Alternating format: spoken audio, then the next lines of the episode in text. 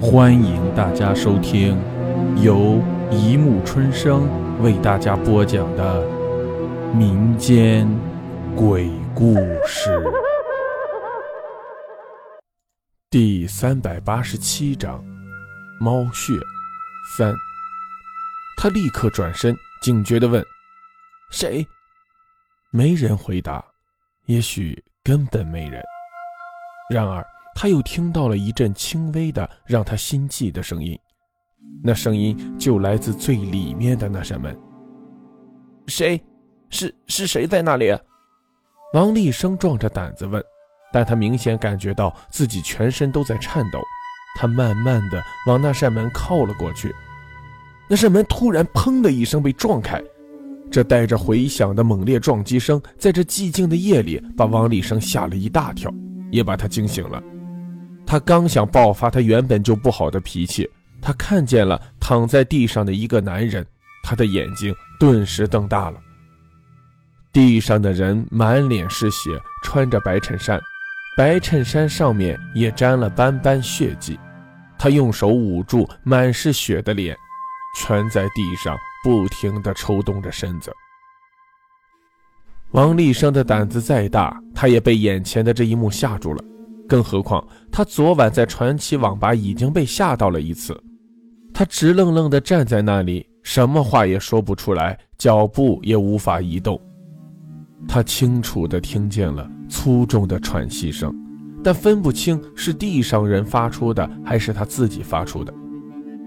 地上的人似乎放松了身体，他用那只带血的手按在地上，很费力地向王立生面前爬去。他要干什么？王立生屏住呼吸问自己。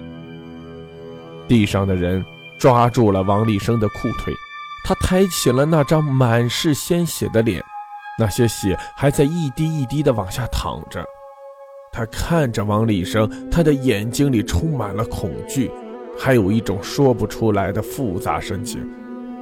他张开嘴，那些血很快从他鼻子流进他的嘴里。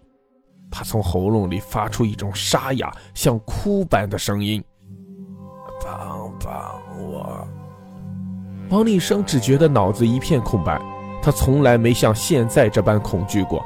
他只是迟疑了片刻，随即便挣开那只抓他裤腿的手，拔起腿就朝门外跑了出去。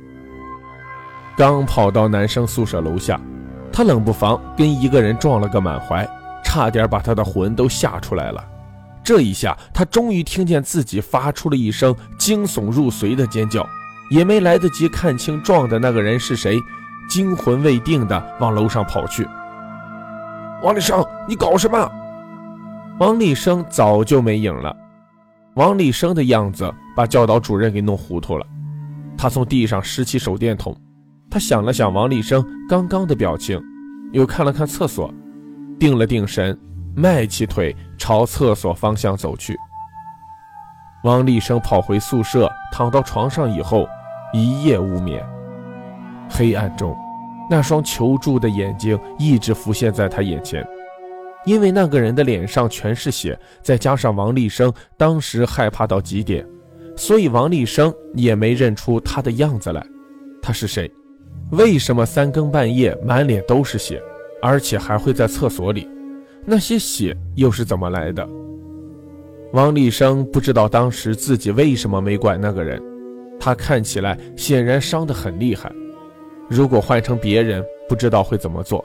但是王立生确实害怕，他根本没有想到要帮他。帮？王立生猛地想起来了，他晚上看见的那个人说出来的话，居然跟他在传奇网吧的电脑屏幕上看到的那三个字一模一样。纯粹只是一种巧合吗？不，他很快否定了这种想法。这个世界上不会有这样的巧合。王立生发现，如果把这两件事情联系在一起，绝对不是一般的恐怖。王立生突然想，晚上在厕所看见的那个人，也许不是人。那么他是？想到这里，王立生的全身剧烈地抽动了一下。与此同时，暴雨。终于疯狂而至。这场暴雨对于王立生来说，就像是沉睡了千年尚未腐烂的灵魂，咆哮着穿越苍穹，席卷着整个世界。同一时间，一个人影低垂着头，像个幽灵一样在走廊里徘徊着。偶尔一道短暂的闪电，使整个走廊陷入了一种诡异的气氛当中。人影犹豫了很久，似乎鼓足了勇气去敲那扇门。轻轻的叩门声被淹没在狂风暴雨中，于是人影又敲了敲，像是下了很大的决心，手上加大了力度。谁？门里的声音几乎和雷声同时响了起来，重叠在一起。我。好了，故事播讲完了，欢迎大家评论、转发、关注，谢谢收听。